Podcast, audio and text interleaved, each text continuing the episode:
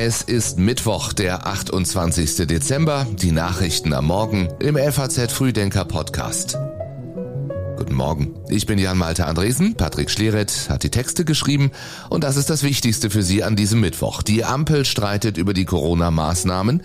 Finanzminister Lindner fordert die nächste Zeitenwende und die deutschen Skispringer wollen den ersten Gesamtsieg seit mehr als 20 Jahren. Vorher noch die Meldungen der Nacht in Schlagzeilen. Ein Gericht in den USA hat einen der beiden führenden Köpfe hinter der geplanten Entführung von US-Gouverneurin Whitmer zu 16 Jahren Haft verurteilt. Der deutsche Darts-Profi Gabriel Clemens hat einen Krimi bei der WM in London für sich entschieden und steht zum zweiten Mal im Achtelfinale. Weltmeister Peter Wright ist am Abend überraschend ausgeschieden. Mitarbeitern des US-Repräsentantenhauses ist es künftig untersagt, die Video-App TikTok auf ihre Dienstgeräte zu laden und der Deutsche Feuerwehrverband fordert ein hartes Durchgreifen bei Angriffen auf Einsatzkräfte. Die Pandemie ist vorbei, sagt der Virologe Christian Drosten, und nun streitet die Ampelkoalition über den weiteren Umgang mit dem Coronavirus. Bundesjustizminister Marco Buschmann verlangte, dass alle verbliebenen Einschränkungen beendet werden. Bundesgesundheitsminister Karl Lauterbach ist dagegen. Im ZDF Heute Journal sagt er am Abend, die Krankenhäuser sind total voll, das Personal ist überlastet.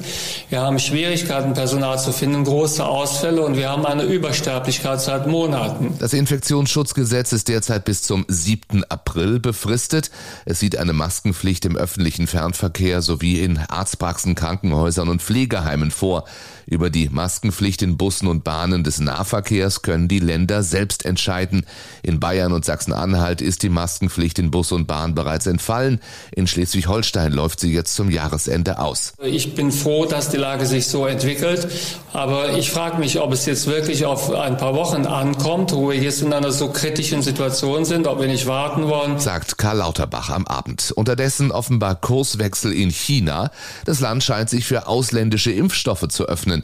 Der chinesische BioNTech-Partner erklärte, Nutzer seiner Gesundheits-App in China könnten sich in Hongkong für eine Zweitimpfung mit dem mRNA-Impfstoff von BioNTech registrieren. Bisher bestand China auf die Nutzung seines eigenen Impfstoffs.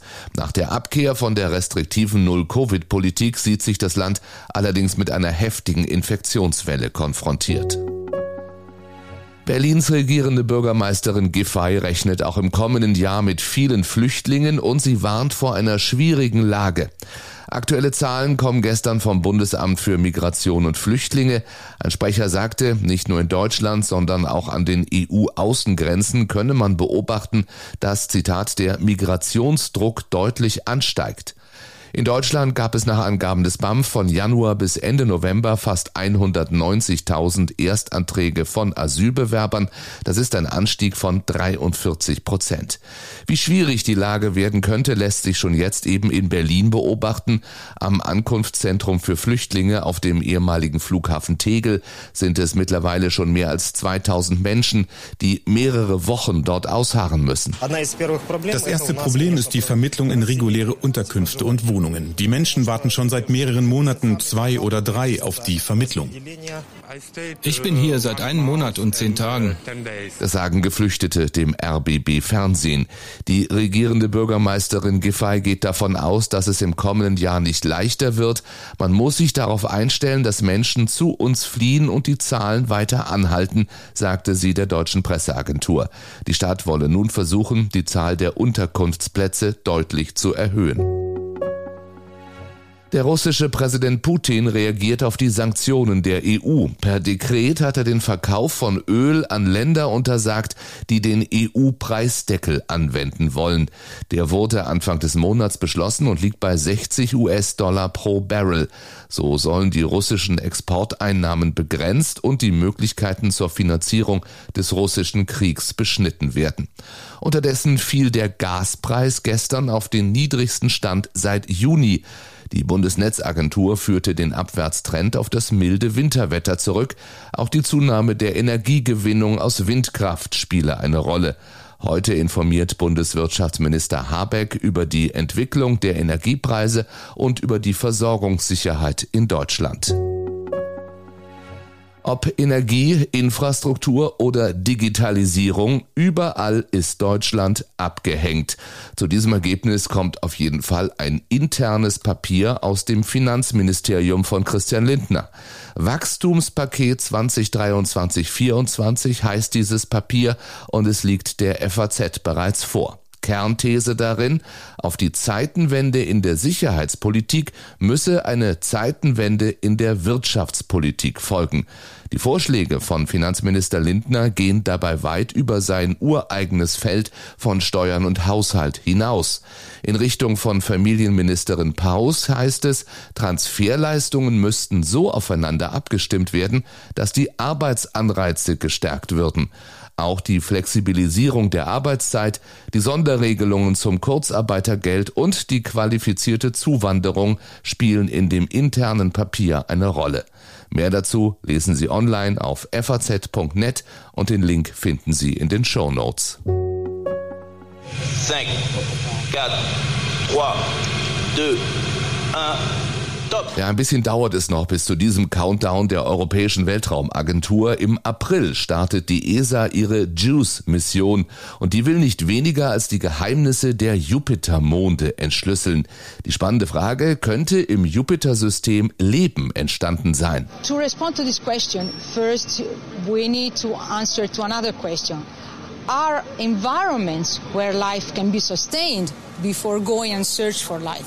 And this is one of the main objectives for JUICE. Erklärt ESA-Ingenieurin Manuela Baroni. Die Wissenschaftler wollen vor allem Jupitermond Ganymed studieren. Das ist der größte Mond unseres Sonnensystems und er schafft etwas, das manchem Planeten nicht gelingt. Er hat ein eigenes Magnetfeld, das in seinem flüssigen Eisenkern entsteht. Hier erhofft sich die ESA besonders viele Erkenntnisse. Allerdings wird es bis 2031 dauern, bis die JUICE-Mission Mission Jupitermond Ganymed erreicht. Teilen sich Mieter und Vermieter bald die Heizkosten. Zugunsten des Klimaschutzes und angesichts der hohen Energiepreise wird über einen Systemwechsel diskutiert. Ein entsprechender Prüfauftrag findet sich schon im Ampel-Koalitionsvertrag. Und so hat das Umweltbundesamt schon eine Studie zur sogenannten Teilwarmmiete erstellen lassen. Das Ergebnis aus Klimaschutz und sozialpolitischer Sicht wäre das Modell grundsätzlich sinnvoll. Auf beiden Seiten entstünde ein Anreiz zum Energiesparen und das Modell werde dem Verursacherprinzip besser gerecht. Die Umstellung auf ein neues System wäre aber in jedem Fall sehr aufwendig, sagte Sibylle Braungart vom Öko-Institut der FAZ. Druck zum Systemwechsel machen die Grünen, sonst ist in den Koalitionsfraktionen noch eine gewisse Skepsis herauszuhören, vor allem zur Frage, wie das Modell konkret aussehen soll. Und dann ist da noch die Vier-Schanzentournee. Heute beginnt die Qualifikation in Oberstdorf, wo die deutschen Skispringer auf den Heimvorteil hoffen. Bundestrainer Stefan Horngacher ist optimistisch. Noch nie sei er mit so einer guten Mannschaft zu einer Vier-Schanzentournee gefahren, sagt er. Der letzte Deutsche, der stolzer Gesamtsieger wurde, war Sven Hannawald vor 21 Jahren. Und der sagt in seiner jetzt neuen Rolle als ARD-Experte, Von den Deutschen her muss ich ja sagen, sind wir dieses Jahr seit langem mal in der Situation, wo wir eigentlich gar keine Favoriten sind. Ja? Das ist natürlich am Anfang erstmal, oh Gott, da können wir eigentlich zu Hause bleiben. Das muss nicht immer schlimm sein. Und der FAZ verrät Hannawald das Geheimrezept. Du brauchst acht perfekte Sprünge. Für Deutschland sind sieben Springer nominiert. Im Weltcup am besten platziert sind bisher Olympiasieger Andreas Wellinger, Pius Paschke und Karl Geiger. Letzterer ist mit 29 Jahren schon zum elften Mal bei der Tournee dabei. Der vielversprechende 22 Jahre alte Philipp Raimund kommt als Neuling dazu. Durch zwei Siege im Continental Cup hat er auf sich aufmerksam gemacht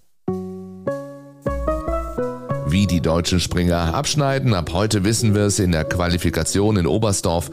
Morgen dann erster Wettbewerb. Wir sind auch morgen wieder da mit den Nachrichten am Morgen, wie immer im FAZ Frühdenker Podcast. Ich wünsche Ihnen einen schönen Mittwoch. Machen Sie es gut.